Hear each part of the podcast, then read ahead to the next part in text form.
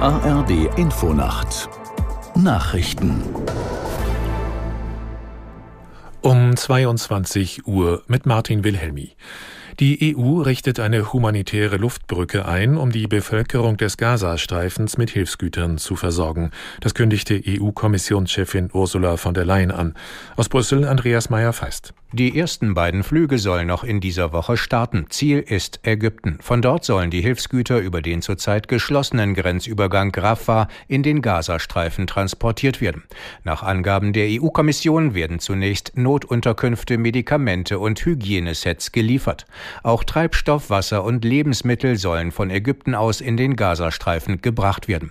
Schon am Wochenende hatte die EU-Kommission angekündigt, die humanitäre Hilfe für den Gazastreifen um 50 Millionen Millionen auf 75 Millionen Euro aufzustocken.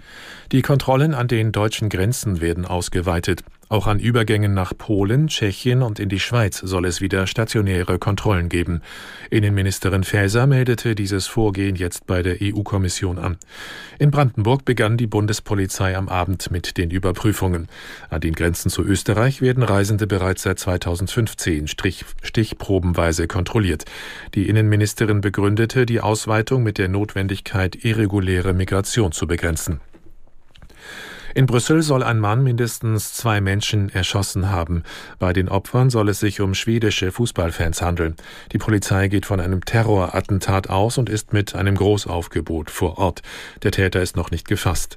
In einem mutmaßlichen Bekennervideo behauptet der Mann, Mitglied des sogenannten Islamischen Staats zu sein. Ob das Video echt ist, muss laut Staatsanwaltschaft noch geprüft werden. Der österreichische Autor Tonio Schachinger ist mit dem Deutschen Buchpreis ausgezeichnet worden. Die Jury verlieh dem 31-Jährigen die Auszeichnung für seinen Coming-of-Age-Roman Echtzeitalter. Aus Frankfurt am Main Stefan Oschwart. Darin erzählt der Wiener das Heranwachsen des jungen Till in einem Wiener Elite-Internat.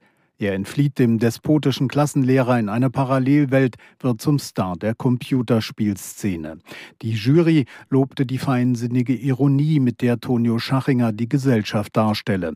Die Auszeichnung für den besten deutschsprachigen Roman ist mit 25.000 Euro dotiert und markiert den Auftakt der einwöchigen Frankfurter Buchmesse.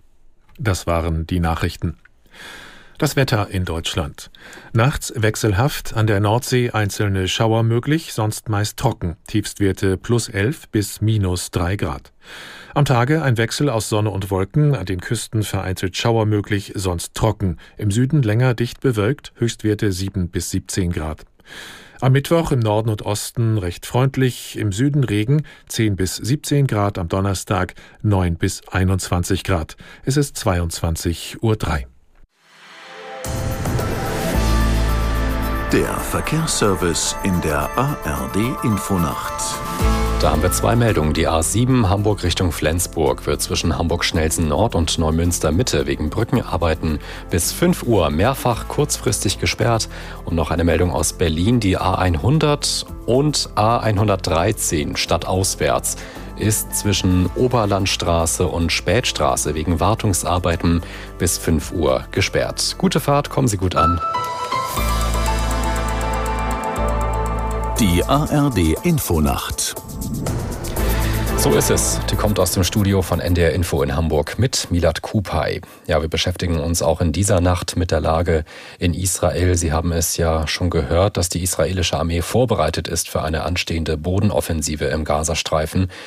Wir hören hier auch gleich, wie es konkret mit der deutschen Sicherheitslage mit Blick auf den Nahostkonflikt aussieht. Aber vorher starten wir mit einem ebenfalls viel diskutierten Thema in diesen Tagen, nämlich mit dem Thema Migration.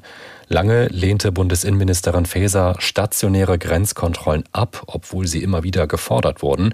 Nun will sie sie bei der EU anmelden. Damit sollen auch die Kontrollen an der Grenze zu Polen intensiver werden. Dazu hat mein NDR-Kollege Thorsten Iffland mit unserem Korrespondenten Uli Haug aus unserem Hauptstadtstudio